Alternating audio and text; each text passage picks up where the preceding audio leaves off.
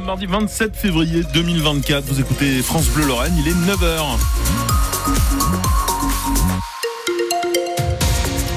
Bonjour François Pelleret. Bonjour Ilan, dites-moi, c'est un beau mardi hein, dans le ciel de Moselle Eh ben c'est pas mal, c'est pas mal. Alors le matin c'est un peu nuageux, surtout en Moselle-Ouest, euh, près du Luxembourg, encore que chez nous ça va.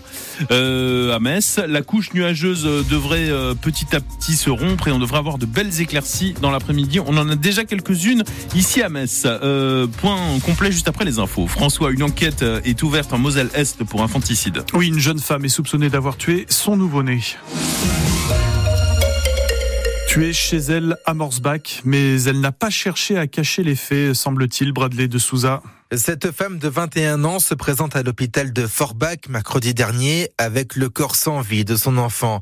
Elle avait accouché quelques heures plus tôt chez elle à Morsbach, à quelques kilomètres du centre hospitalier. C'est d'ailleurs elle qui raconte tout aux médecins. Ils la prennent en charge à cause de son état de santé jugé faible et ils alertent les services de police et de gendarmerie. Cette jeune femme a été finalement placée en garde à vue hier matin. Les gendarmes ont commencé à l'interroger sur le déroulement exact de cet événement.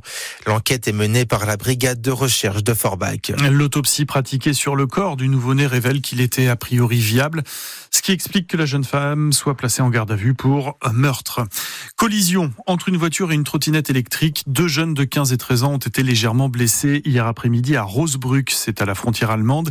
Ils roulaient sur la même trottinette électrique sur une nationale, la RN3.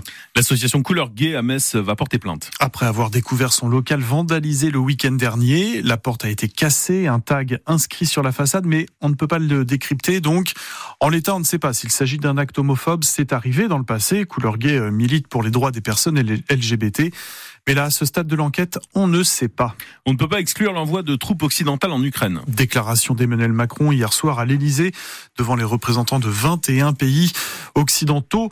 Euh, faire directement la guerre à, la Russie serait une folie, réagit Jean-Luc Mélenchon, leader de la France insoumise. Euh, Emmanuel Macron cherche à remobiliser. Seulement un tiers des obus promis par l'Union européenne ont été livrés. L'aide américaine est bloquée par les républicains en ce moment. Il faut une coalition pour fournir des missiles et des bombes de moyenne et longue portée. L'objectif final est bien que la Russie perde cette guerre, a conclu Emmanuel Macron. Après sa visite surprise de dimanche soir pour répondre au président du RN, Jordan Bardella, le Premier ministre Gabriel Attal est de retour ce matin au Salon de l'Agriculture de Paris, cette fois pour une journée entière de déambulation au contact du monde paysan qui crie sa colère bah, depuis un peu plus d'un mois, depuis la nomination de Gabriel Attal à Matignon. Maurice et Mélodie vont peut-être revoir leur cigogno plutôt que prévu. Oui, les jeunes qui sont partis passer l'hiver au chaud au sud de l'Europe ou en Afrique du Nord, parce qu'on observe que des cigognes sont déjà de retour chez nous en Moselle. Un constat qui s'explique par la douceur de notre hiver, nous dit l'ornithologue Dominique Klein. C'est lui qui est à l'origine de la webcam à Saralbe sur le nid de Maurice et Mélodie. Soit elles se sédentarisent, soit elles sont migratrices partielles, c'est-à-dire au lieu de partir au Maroc ou à 3000 km, elles partent beaucoup moins loin, donc elles passent l'hiver euh, soit en Camargue, ou alors euh, sur la côte euh, autour de Montpellier, dans ces coins-là. En Lorraine, on a déjà 30% de cigognes sédentaires. Dans les années à venir, on devrait encore augmenter les chiffres au niveau des cigognes en hiver. Hein. Tout va dépendre de la nourriture, l'accès à la nourriture. Tant qu'on a des hivers comme on a maintenant, il n'y a aucun problème. Si on a du moins 15 euh, pendant un mois, là, ça va être dur. Mais maintenant, il y a une, une nouvelle donne là qui entre en ligne depuis quelques années.